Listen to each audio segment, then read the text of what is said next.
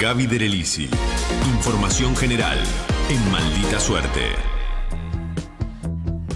Día de los documentales, porque Ori habló de uno muy interesante que ya mismo voy a buscar cuando salga de acá, eh, de eh, gal- Sí. galardonado con el premio Gabo, súper interesante.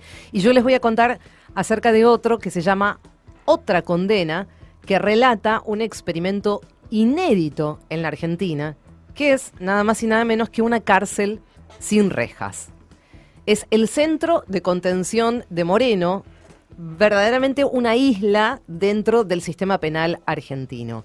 Un documental que invita a pensar en el sistema carcelario y la posibilidad de poner en discusión un modelo posible de gente que trabaje para rescatar la humanidad, básicamente, que es todo lo que no hay dentro de las cárceles en general, el servicio penitenciario bonaerense en particular, porque de eso vamos a hablar. En el centro de contención de Moreno no había, y después se van a dar cuenta por qué también estoy utilizando este tiempo de verbo, no había personal de penitenciaría, no hay represión, no hay rejas, no hay celdas, solo hay psicólogos y asistentes sociales que interactúan con pibes de entre 16 y 18 años, autores de crímenes graves, pero dispuestos a salir de la mentalidad tumbera, como dicen los propios asistentes sociales, psicólogos que trabajan allí. La película fue filmada en 2018. Tuvo algún tiempo de preparación, de postproducción, etcétera, y se estrenó este año. Los penales son campos de concentración, un sistema de la crueldad. Los presos son invitados a animalarse. ¿Quién puede construir algo de sí mismo donde cada noche puede morir? Todo esto lo dice María Marta Bunge, que es una educadora popular, docente de la Facultad de Agronomía de la UBA y de la de Hurlingham y parte del proyecto Reverdecer. Una de las voces que van a escuchar ahora en este primer edit, la otra es la de Sebastián Troncoso, ex interno del Centro de Contención de, Moreno y una especie de protagonista del documental, protagonista de la película La Otra Condena. Los invito a escuchar la primera parte.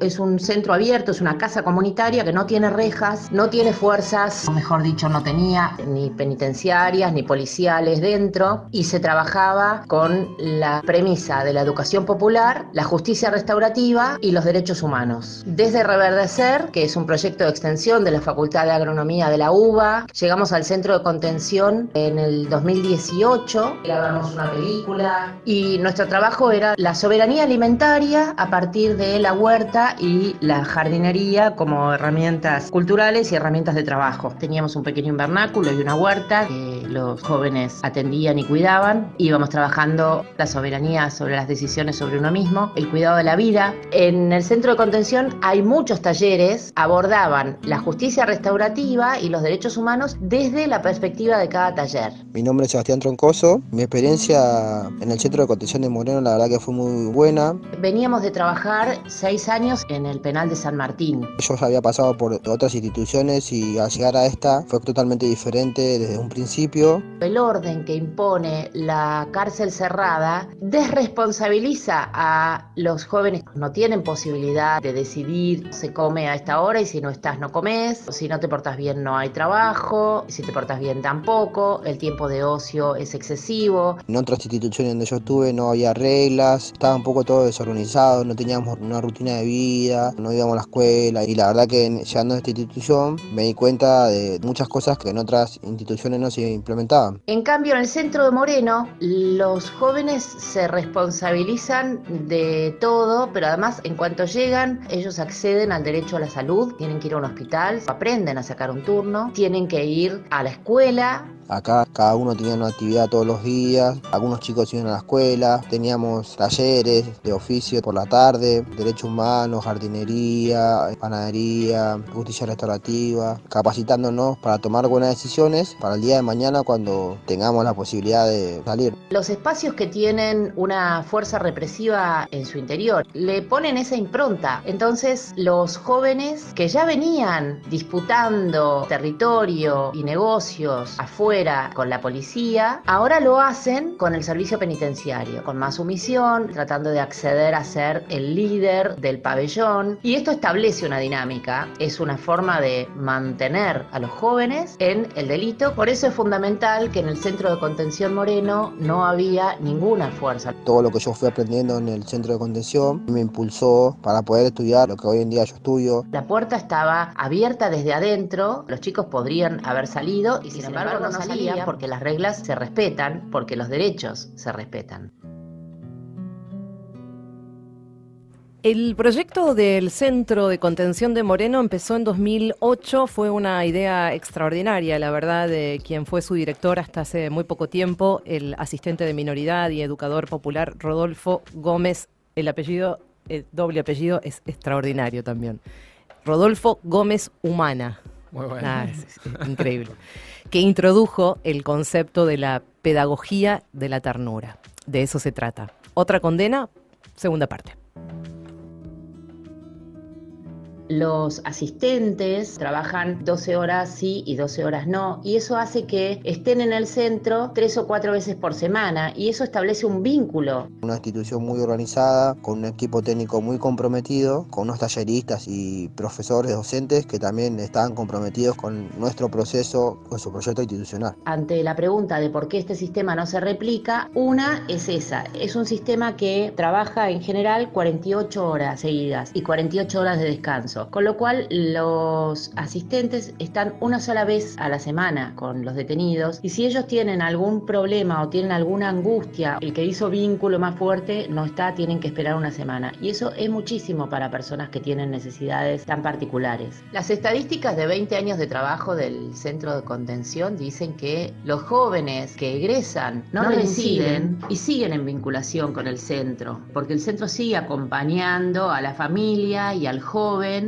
en todo su proceso de crecimiento. Soy estudiante de trabajo social, estoy casi en tercer año, trabajo en una organización civil llamada Rey Sur, que trabaja con chicos con medidas socioeducativas derivadas por el Jugador San Martín. Estamos haciendo acompañamiento a los jóvenes y a sus familias. Cabe aclarar que la justicia penal juvenil interpreta el delito como fallas en el aprendizaje y que entonces las condenas deben cumplirse de una forma educativa. Eso no se hace en la mayoría de los institutos, son carcelarios, sí se hacía en Moreno. La experiencia para mí fue muy buena, me impulsó a querer yo también a trabajar con los jóvenes, con los chicos, a poder demostrarles que se puede hacer algo distinto, que si bien el contexto los condiciona como persona, nos lo determina, que todos podemos cambiar nuestra vida, que sí depende de todo también de la institución, ¿no? El Centro de Contención Moreno es un modelo posible, un modelo argentino, un modelo educativo, que lo que hace es el tiempo que la sociedad y los jóvenes invierten en una condena, lo utiliza para que esos jóvenes crezcan y entonces puedan reingresar al tejido social con otras habilidades. La verdad que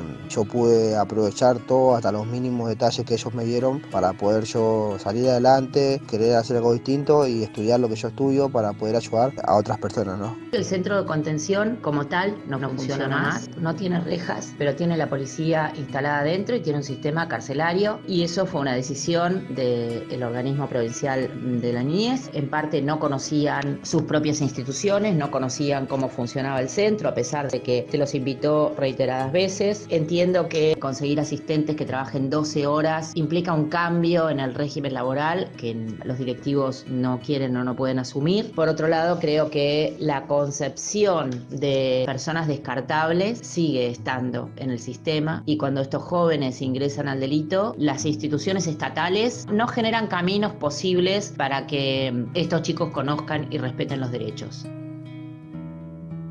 La voz de María Marta Unge, de Sebastián Troncoso, dos de los protagonistas de este documental que muestra este espacio donde estos pibes aprendieron a vivir de una manera que jamás habían conocido, conviviendo con sus pares, alejados de la violencia, del individualismo, acompañados con mucho afecto, con una escucha constante de profesionales. La verdad, es una pena que ahora, hace muy poco tiempo, según me contó María Marta y Sebastián, hayan decidido eh, reemplazar al director y eh, ideólogo de este proyecto, pero justamente porque él ya se iba a jubilar de todas formas, y hayan decidido transformarlo en un lugar carcelario, nuevamente con gente armada, y bueno, esto es en definitiva lo que un retroceso, lo que no querían y que cambia muchísimo. Hay una experiencia similar en, la, en Mar del Plata con una enorme diferencia. Justamente esa institución está dentro de un centro penitenciario y eso ya cambia todo en, en relación a la visión de este proyecto.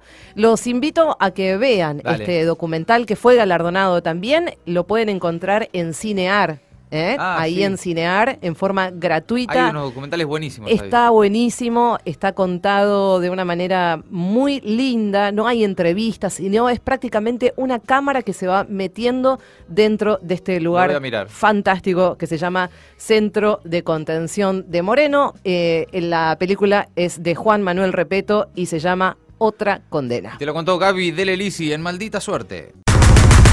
Maldita Suerte. Agregamos una hora porque nos quedaban un montón de boludeces afuera.